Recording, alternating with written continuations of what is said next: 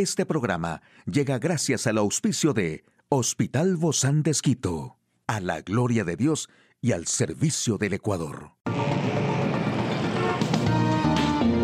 Ciudad Médica, un espacio para tu salud. Hola, ¿qué tal? Qué gusto poder acompañarte. Yo soy Ofelia Díaz de Simbaña en este mundo tan apasionante de la salud. Estos son algunos tips para desintoxicar el cuerpo de forma natural porque aunque podemos desintoxicar el cuerpo de vez en cuando, lo ideal sería que adoptemos estas costumbres como forma de vida para así gozar de una mejor salud. Por ejemplo, no es necesario que bebas uno o dos litros y medio de agua cada día. Debes beber en función de la sed y tus necesidades, pero eso sí, mantente hidratado.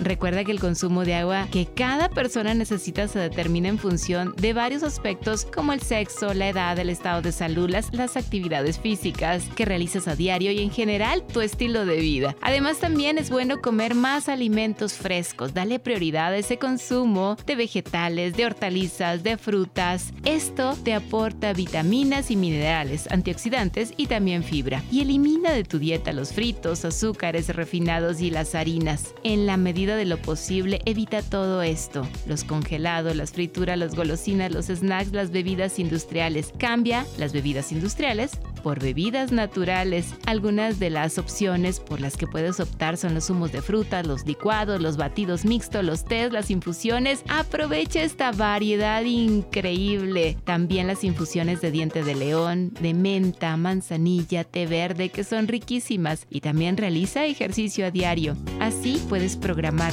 para abandonar el sedentarismo. Busca una actividad de tu agrado y comienza a practicarla. Aquí el detalle de la información más actual en el campo de la salud. Una terapia higiénica cura a 10 pacientes con síndrome del niño burbuja. Nuevo beneficio de la dieta mediterránea reduce complicaciones en el embarazo. Usan células madre para diseñar fármacos para la esquizofrenia.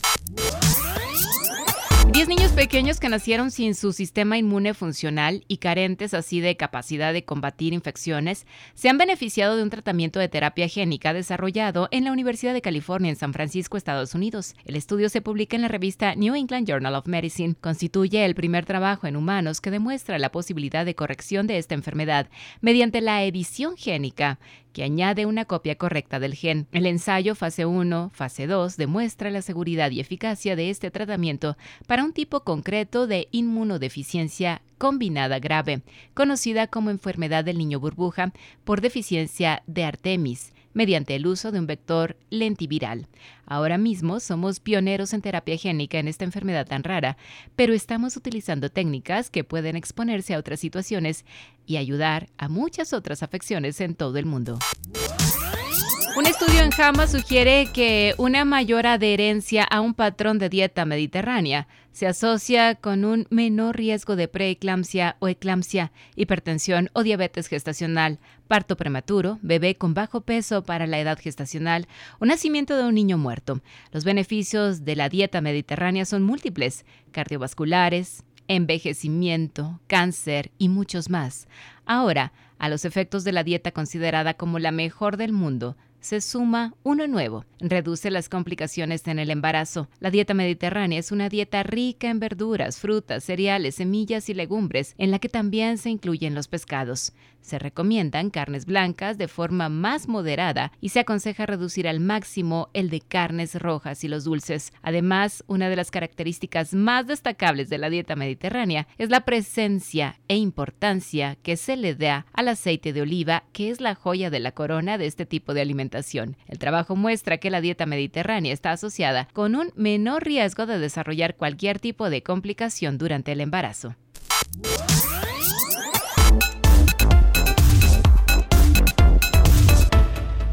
Investigadores de la Universidad de Harvard han empleado células madre para identificar nuevos medicamentos para la esquizofrenia. La clave, tal y como explican en un artículo que se publica en Steam Cell Reports, es usar la respuesta del propio sistema inmune para monitorizar posibles dianas terapéuticas. Se sabe que la inflamación y la sobreactivación del sistema inmunitario en el cerebro pueden provocar la pérdida de sinapsis y la muerte de las neuronas, lo que lleva a enfermedades neurodegenerativas y psiquiátricas. En la esquizofrenia se han medido niveles elevados de la proteína inmune C4 en los cerebros de los pacientes y los niveles crecientes de C4 debido a variaciones en el número de copias con un mayor riesgo de desarrollar esquizofrenia.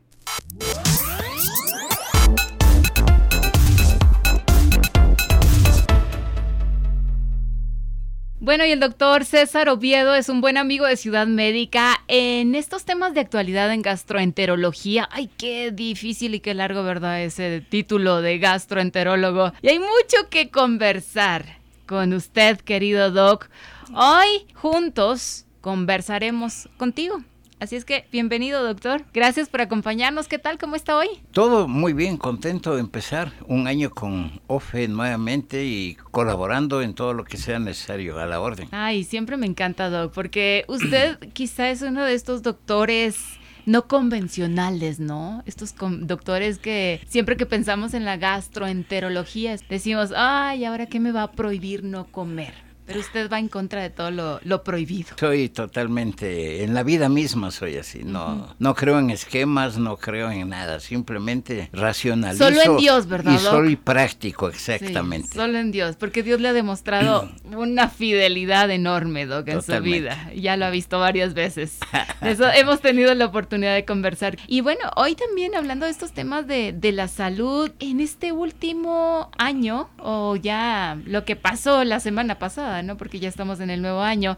Empezando, usted tuvo muchos casos de estos, del colon irritable, es de, se considera que alrededor del 40% de la consulta médica en gastroenterología es colon irritable. Es bastante, casi la mitad. Es, tan bastante que es obligatorio, debería ser obligatorio, que los médicos generales, los médicos de primer nivel, estén muy bien entrenados para que lo manejen adecuadamente y no ocurra lo que normalmente ocurre. Piden una cantidad de exámenes que no son necesarios y que hacen gastar mucho al paciente. Seamos bien claros, bien francos. ¿Qué exámenes no deben hacerse? Nada. Ah, ninguno. El examen, el examen de conciencia del médico es su conocimiento y debe decir, vea, esto es esto por tales razones. O sea, no hay que comprobar entonces. es que no hay forma de comprobar. No tiene un marcador que diga, este es un colon. sin preguntas. Este es un colon irritable. No, no hay marcadores. La ciencia, la tecnología, cada vez trata de eh, influenciar más en el médico porque hay una perversidad de la industria farmacéutica y tecnológica para obligarnos a usar y a recetar cosas que no necesitamos. A ver, a ver, acláreme el panorama. Entonces, ¿cómo usted sabe? Yo sé que usted es un experto en el tema. Pero ¿cómo usted sabe que si es colon irritable lo que tiene el paciente? ¿No hay un examen que se tenga que hacer para hacer el diagnóstico? ¿Cómo se llega al diagnóstico, entonces? Eh, hasta hace no mucho tiempo, el diagnóstico de colon irritable se lo hacía por exclusión. Entonces se pedía, exámenes, se pedía exámenes, un colon por enema, es tan feo ese examen, una colonoscopia tan feo, pero uno tiene que saberla la enfermedad. Pero los síntomas detectan. Y si sabe la enfermedad, por decir algo, alterna diarrea y estreñimiento. Las diarreas tienen ciertas características. Yo pido un copro parasitario con polimorfonucleares. Demuestro que no hay infección, es un colon irritable. Entonces ese copro es más fácil, ¿verdad? de es muy ah, cómodo, económico. bueno, bonito y barato. Bueno, bonito y barato. Ahora, los médicos actualmente piden una cantidad de exámenes. Dentro de ellos uno que se llama eh, eh, un examen carísimo, ya. Entonces. sí, sin nombre ni apellido, pero sabemos que realmente, ¿será que sirve? No sirve. Pero nosotros como pacientes, entonces, ¿cómo es que le decimos al gastroenterólogo que nos atiende en ese momento? ¿Sabe qué? No me haga ningún examen, ya sé qué es lo que tengo. No, pues que usted no le puede decir. el médico es el que tiene que en la consulta ir ligando preguntas, ligando respuestas y, e ir encontrando la verdad del problema. Pero y, la verdad del problema. A merced de nuestra. A merced de lo que usted informa. Entonces dice, ¿tiene fiebre? No. Por decir algo. Si usted a ver, ¿cómo se detecta, doctor? Si usted tiene una diarrea, un dolor que no calma, está tres días bien y cuatro días mal. Entonces, ¿qué enfermedad hay que tenga tres días bien y cuatro días mal? No hay. Una enfermedad orgánica está mal todo el tiempo. Una enfermedad orgánica no se acaba cuando usted pone la cabeza en la almohada. En el colon irritable usted agarra la cama y se le acabaron los males. Entonces, eso es lo que uno tiene que ir mm. preguntando. A ver, ¿cómo le va las deposiciones? Mejoran cuando usted evacúa, le quita el dolor, le quita las molestias, le quita. ¿Qué otra enfermedad le quita? Ninguna. Entonces uno va ligando, para eso tiene que saber. Y la vejez nos da un poco más de experiencia en saber entender a nuestra población. No siempre nos vamos a encontrar con, un doctor César Oviedo. Pero siempre debemos saber, entonces como pacientes yo también debo conocer un poquito esto, ¿no? ¿Cuáles son algunos de los síntomas más frecuentes entonces del colon irritable? Porque usted decía, Doc, que da niños también. Sí, Básicamente tiene tres características. Dolor abdominal, con alteraciones del hábito de la deposición, sea diarrea o estreñimiento. O sea, van así. Pueden alternar diarrea, o estreñimiento. Hay ocasiones que no tienen estreñimiento, tienen solo diarrea, y diarrea y mm. diarrea.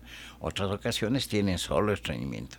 Hay, hay que diferenciar el colon irritable del estreñimiento puro. La diarrea del colon irritable de la diarrea por otras causas. Entonces uno tiene que ir sabiendo. Está difícil la cosa. No, es que ahí viene el conflicto. Hoy, en la actualidad, casi ya no quieren llamar enfermedades funcionales porque están acá, en la cabeza. En la cabeza. Pero eso es parte manejado, financiado por la industria. Algo se deben traer entre manos. Algún producto nuevo quieren meternos que no ha de ser tan bueno y ha de ser muy caro, que ya no le quieren llamar colon irritable, dice trastornos relacionados con el eje cerebro-intestino-microbiota. Wow. le ponen mucho más complicada la definición cuando uno intenta personalmente de hacer las cosas sencillas, muy asequibles para todo el pueblo que pueda entenderme lo que le digo. Y yo les explico, no me canso en explicarles y en entendernos. Y eso le agradecemos muchísimo, Do, porque ahora, ¿qué pasa si no cuido el colon irritable? Vea, como le digo, es un trastorno funcional. No va al cáncer, no va a nada. La primera tranquilización que el paciente tiene es cuando se le dice, vea, es una enfermedad funcional o del eje cerebro-intestino-microbiota y que no le va a dar cáncer. No va a nada. Ya se tranquiliza. Uno ya, ese 50% de la enfermedad se cayó. O sea que mucho tiene que ver el estrés aquí. Lo que más tiene que ver es el eje cerebro-intestino. Por eso da a niños también. También da a niños. ¿Qué pasa? ¿Metemos mucha presión los padres? ¿Metemos mucha presión la eh, escuela, la sociedad? Es la respuesta de cada niño por decirle algo, dentro de los trastornos funcionales hay el cólico del lactante. ¿El lactante qué contacto tiene con el medio? Ninguno. Pero si el de la el cólico tiene cólico. El niño tiene cólico. Hasta que tenga cinco meses, el niño pasa gritando una hora, dos horas, tres horas. Y la mamá está loca y el papá está loco.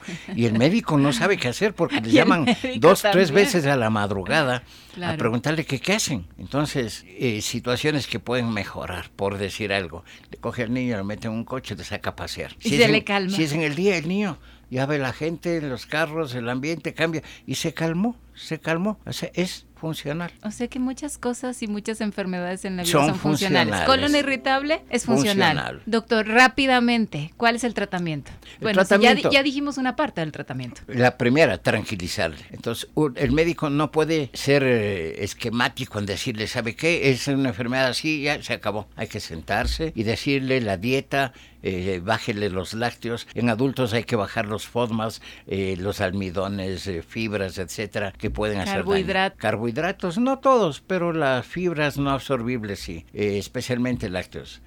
una buena dieta que de, comida sana, verduras, frutas, ensaladas, proteínas y mucha grasa. Y si necesita alguna medicación, para el estreñimiento o para la diarrea, pues el médico verá que elige. Wow, bueno, tendremos que asistir a una cita muy, muy especial con usted para que nos hable más de este tema. Muchísimas gracias, querido Doc César Oviedo, que inicia este año de una manera maravillosa con la bendición de Dios. Muchas gracias. Un gracias, doctor. A la orden. Igualmente, a usted, amigo y amiga, hasta un próximo encuentro. Para tu salud. Puedes escuchar de nuevo este programa en hcjb.org. Este programa llegó a usted gracias al gentil auspicio de Hospital Bozán de Esquito, a la gloria de Dios y al servicio del Ecuador.